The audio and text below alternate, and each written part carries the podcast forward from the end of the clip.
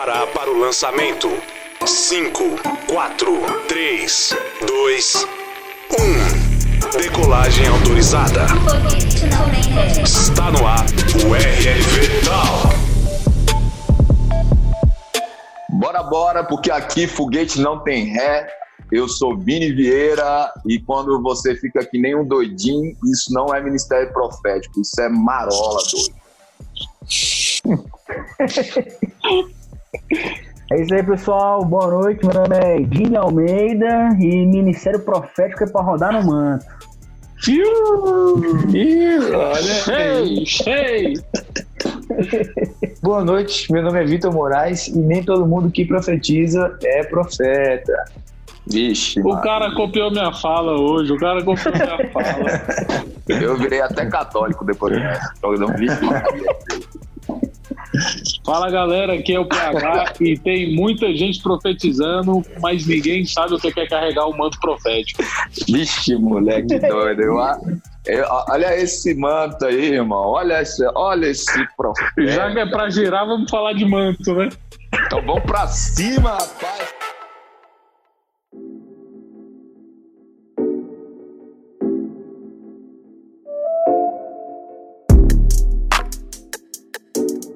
Quando a gente fala de ministério profético, a gente precisa entender que a gente tem uma distinção entre o ofício do profeta e o ministério profético, né? Então, o ofício do profeta é a respeito de alguém que tem o dom nato, o dom mais forte dentro dele, como ele se move, é o profético, né? É alguém que se move em profecia, tem uma sensibilidade é, incomum, né? Além sobrenatural, além do, do normal, extraordinária, para e muito sensível àquilo que Deus está falando, a respeito do coração de Deus, aquilo que Ele quer proclamar.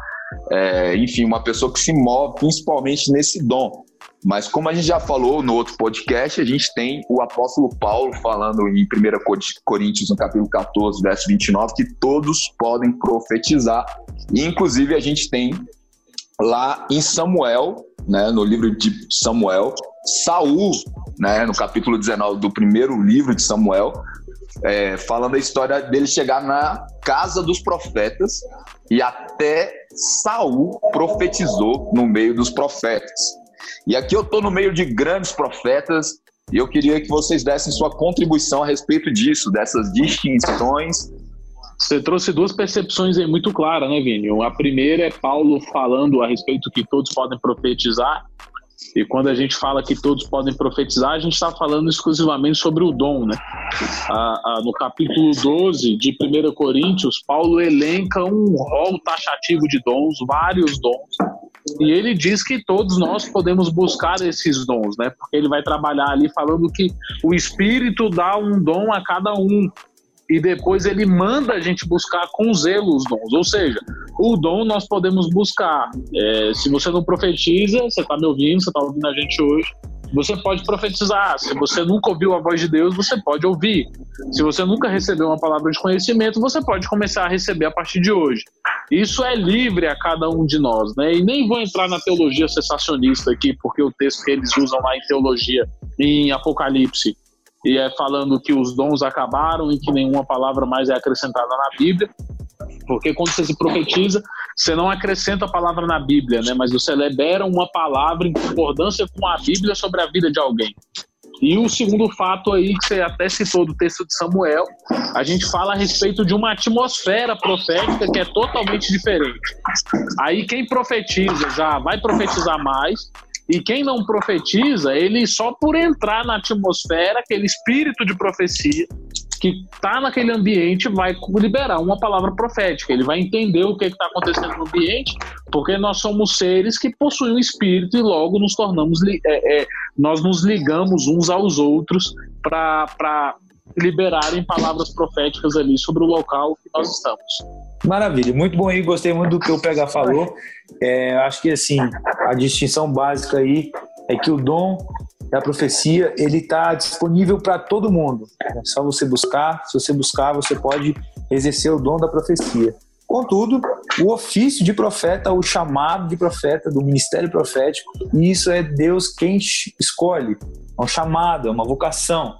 é diferente. E é importante a gente entender e pontuar essas diferenças, porque o contrário de alguém que não exerce o, o dom profético da forma correta é simplesmente é, é uma pessoa que exerce bem. Ou seja, uma pessoa que erra na palavra de profecia, ela só, só é uma pessoa inexperiente, que não dominou seu dom, é, ou que ainda não aprendeu direito a escutar a voz do Espírito Santo. Contudo, o contrário de profeta, de ofício de profeta, falso profeta. A Bíblia vai dizer a respeito dos falsos profetas. E às vezes a gente fala de alguém que profetizou errado, que essa pessoa é um falso profeta. Sendo que, na verdade, para a gente entender se uma pessoa é profeta ou falso profeta, não passa pelo crivo de quão bem ela profetiza. Jesus disse: Muitos chegarão naquele dia e vão dizer, mas eu expulsei demônios, mas eu profetizei, mas eu fiz várias e várias coisas.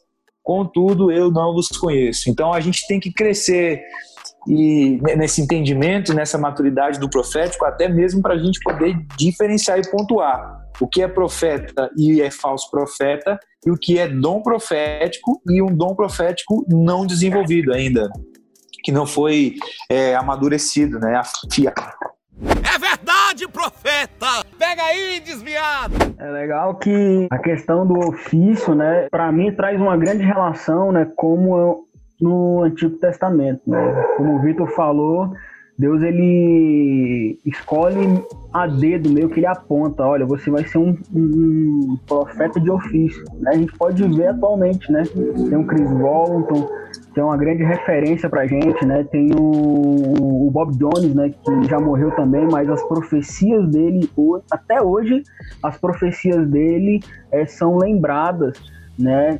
Uh, agora, o dom profético, né? A gente, pelo o Dan McCollum, ele, ele fala da seguinte forma, né? Cara, só basta é você pedir o dom que você recebe, né? Ou seja, eu com a simples oração eu recebo o dom profético. O Espírito Santo ele me coloca esse dom e eu posso profetizar, né? E eu acho incrível, né? Porque às vezes a gente se encontra com pessoas e a gente gera até aquela dúvida, meu Deus, o quanto que essa pessoa ela é profética, né? Ela tem, ela, ela é tão profética que ela parece ter o ofício de profeta, né? Mas na verdade ela é uma pessoa profética, né? E cara, quando, quando pegando um gancho que, que o Vitor trouxe, é, o falso profeta não é a respeito, como ele falou, né, de alguém que erra, né, no ponto, ele não é tão assertivo na palavra profética que ele liberou, mas o principal ponto para você descobrir um falso profeta é pela motivação daquela palavra, aquilo, o espírito por trás daquela palavra, né? É o, no, no, o João, João, quando escreve, ele fala sobre discernir espírito, né?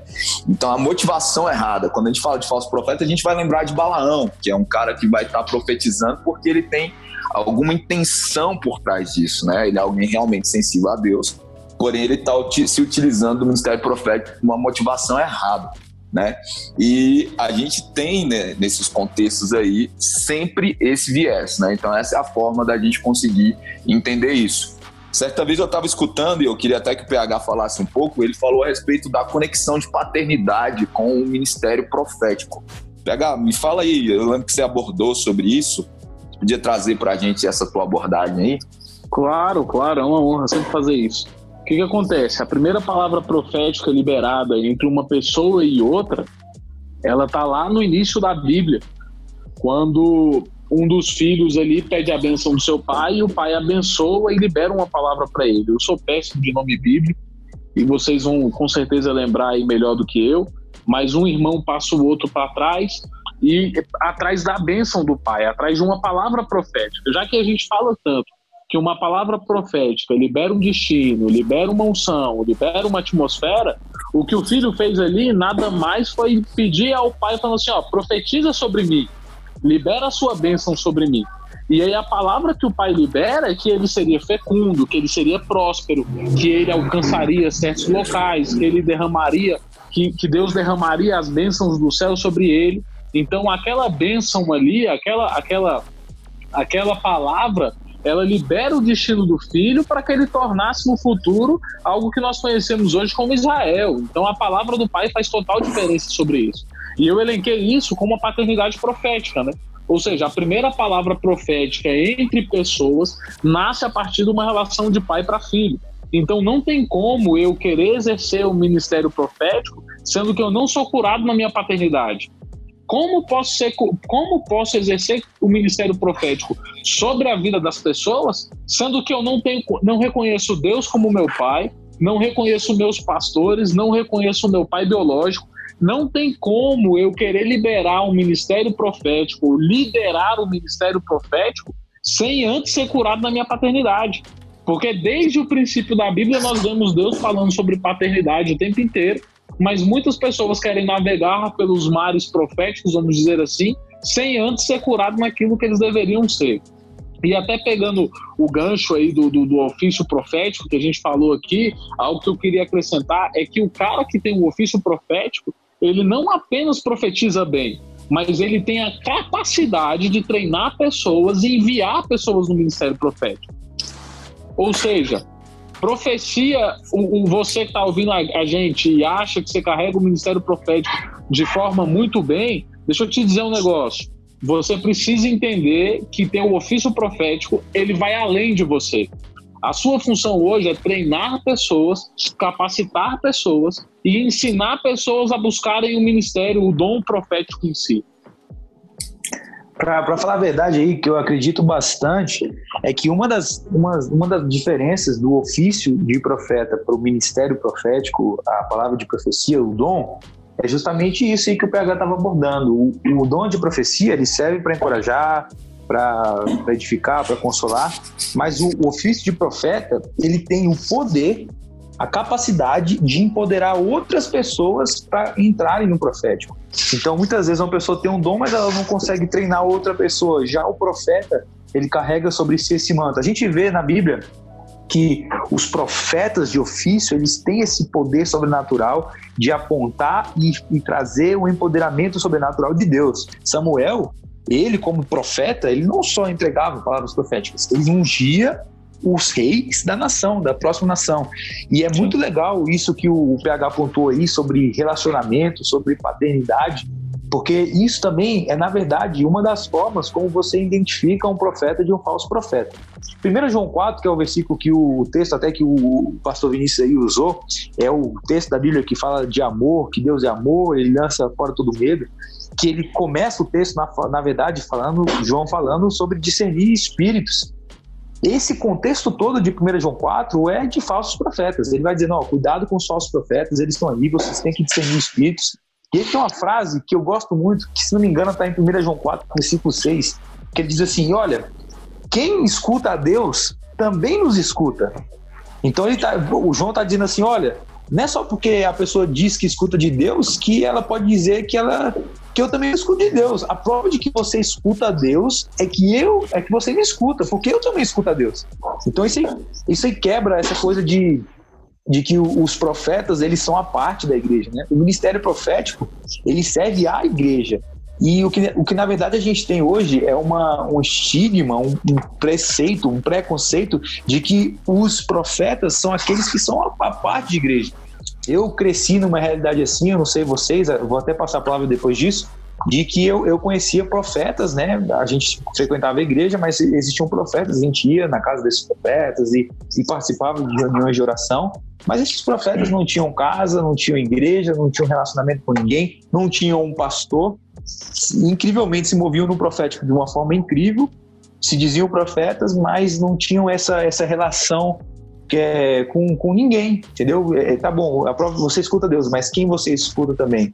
E eu cresci vendo essa realidade de ver profetas que se moviam incrivelmente no mundo da profecia, mas a parte da igreja. É, viviam sozinhos debaixo de nenhuma cobertura. É verdade, profeta! Pega aí, desviado! Demais isso, e assim, passando a entender, né, para entender um pouco mais sobre paternidade, porque a gente tem uma situação na qual as pessoas, algumas pessoas resistem o entendimento dessa paternidade espiritual.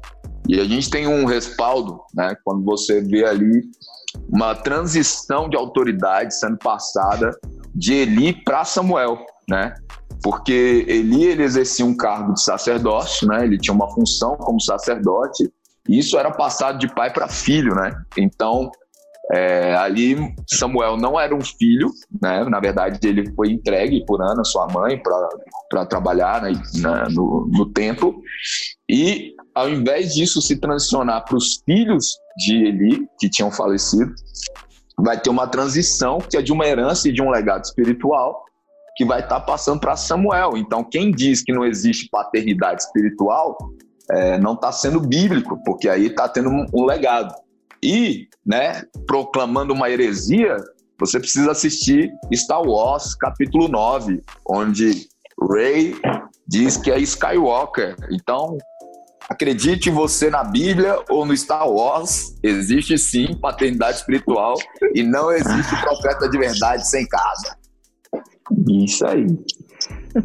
Essa é a maior verdade, né? Acho que não existe profeta, apóstolo, pastor, mestre, não existe ninguém sem casa. Esse papo de que eu sou a igreja é, tá, tá fora de moda, na verdade, né? Você só é um rebelde sem calça e sem causa.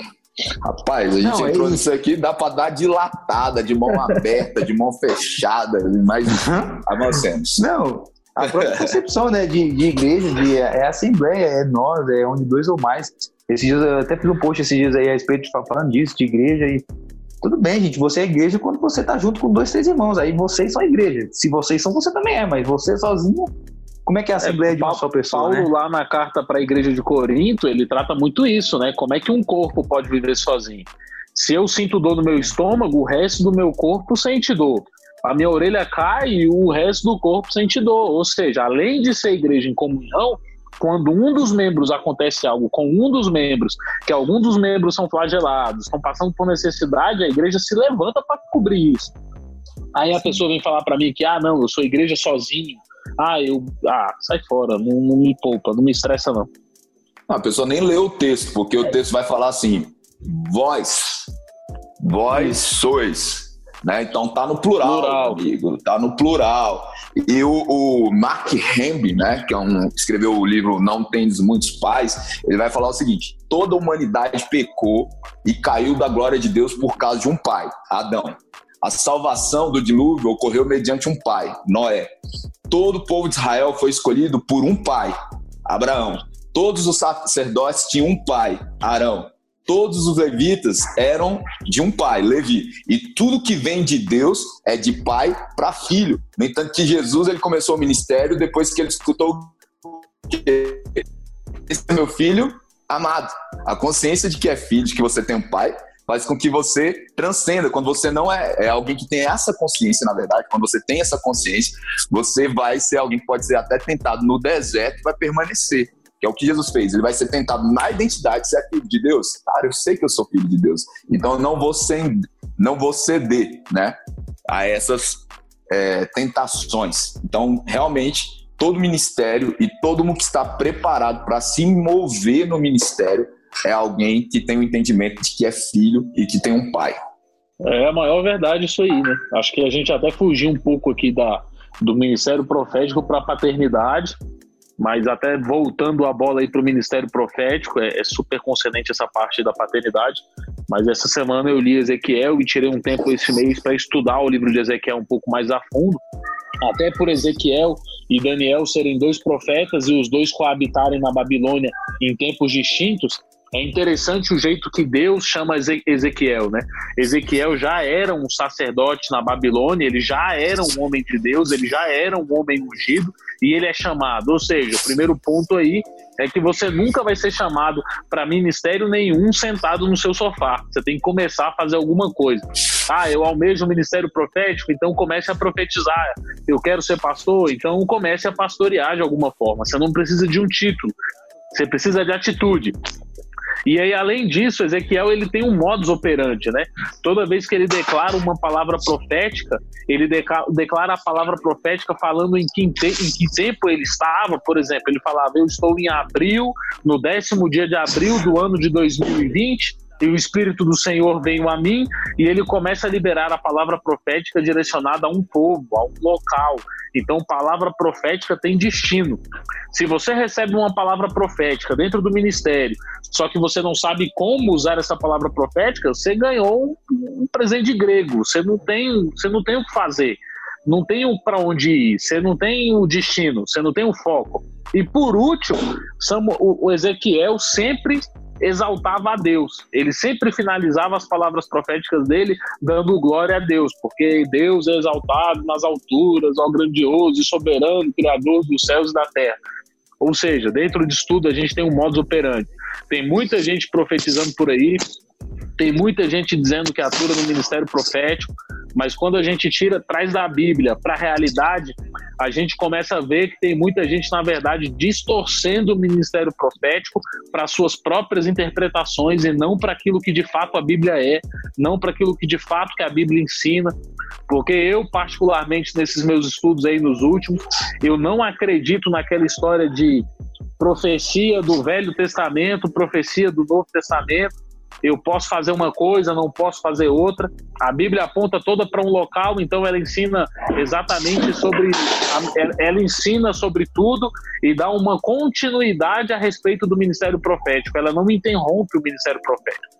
No entanto, que, só para finalizar meu pensamento, lá em Atos, Paulo recebe uma palavra profética falando: olha, se você descer a Jerusalém, se eu não me engano, Atos 20 ou 21, se você descer a Jerusalém, você vai ser preso.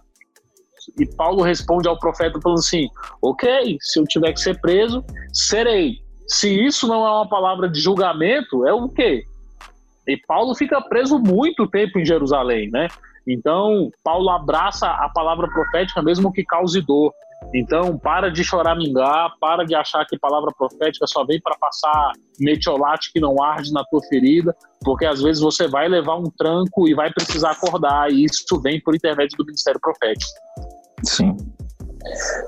É, e um pouco disso aí que o, o, o PH falou, né? Que assim, a, existe muita resistência no ministério profético, né? Exatamente por esse motivo né, que existem essas pessoas que têm um ministério itinerante, que chega é, de nos lugares, querendo uma oportunidade para profetizar na vida dos irmãos, lançar a profetada lá, né, e dizer quem vai casar com quem.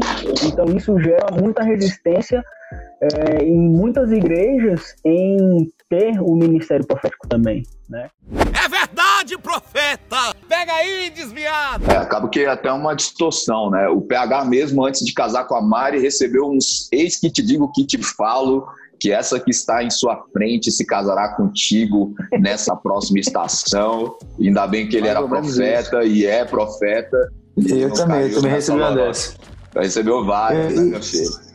Inclusive, inclusive, eu acho que é, vale reforçar que a diferença, gente, do, mais uma vez aí, para os nossos ouvintes, como diz o nosso querido PH aí, que a diferença do, do, do ofício de profeta para o dom profético não é com bem você profetiza. Então, é, pode ser que tem pessoas com o dom profético que profetizam até melhor, mais afiado, com mais dons interligados com a palavra de conhecimento, com o dom de cura, é, do que de fato um profeta. Isso é importante dizer porque muitas vezes, pastor Vinícius, a gente, a gente recebe a palavra daquele profeta, né? Uhum. Nossa, a pessoa, a, o nosso amigo profetizou, não deu moral nenhuma, mas aquele profeta profetizou, e às vezes essa profecia que ele profetizou não foi uma profecia tão boa, não foi uma coisa tão, tão boa, e a gente fica a gente fica até triste, né? Caraca, não, mas aquele, aquele profetão profetizou isso ruim. E não existe essa, essa coisa fatalística, determinística, nem mesmo na profecia, né? Até quando Isaías vai profetizar que Uzias vai morrer, é, Uzias foi, entrou em intercessão, orou, clamou diante de Deus e Deus mudou a sentença. Então, até mesmo assim, ó, uma profecia de Isaías, de Isaías, não foi uma profecia de caneta, né? Não foi uma coisa escrita a caneta. Existiu ali um clamor, uma intercessão, que mesmo que foi Isaías quem profetizou, Deus ainda revogou, voltou atrás. Então vale ressaltar esse ponto que eu acho muito importante. E para finalizar aqui, a gente está falando de ministério profético e todo ministério tem a função de servir. Alguém que se apropria, seja do dom ou se utiliza disso em benefício próprio, como a gente falou, né, com a motivação errada, né, vai ser alguém que vai estar é, falsificando algo que é genuíno, que é o ministério profético. Ministério profético a respeito de serviço, de serviço e de edificação da igreja, do corpo, de servir as pessoas e fazer com que elas avancem para esse novo tempo. E, inclusive, aqui já deixo é, o próximo tema que a gente vai estar tá entrando, que é os cinco ministérios, os cinco dons. A gente vai estar tá entrando nisso para explicar cada detalhe desse aí para você entender que cada um desses não é a respeito de algo para mim, tudo serve para servir o outro. Inclusive, tinha um pregador que dizia que Deus escolheu ser amado no outro. Então, fica com essa e até a próxima. Grande abraço, meus amigos. Abraço, até. Boa noite, meus amigos. Grande abraço. Falou, galera. Valeu. E só lembrando que você que ouviu esse podcast e que quiser trazer para a gente, a gente está ansioso em ouvir a sua opinião, os testemunhos, mande no direct de cada um de nós. Você pode mandar no direct do Dini, do Vitor, do PH ou do próprio Ministério do Em Chamas, do Alta Voltagem e do Relief. Um grande abraço e até a próxima. Falou!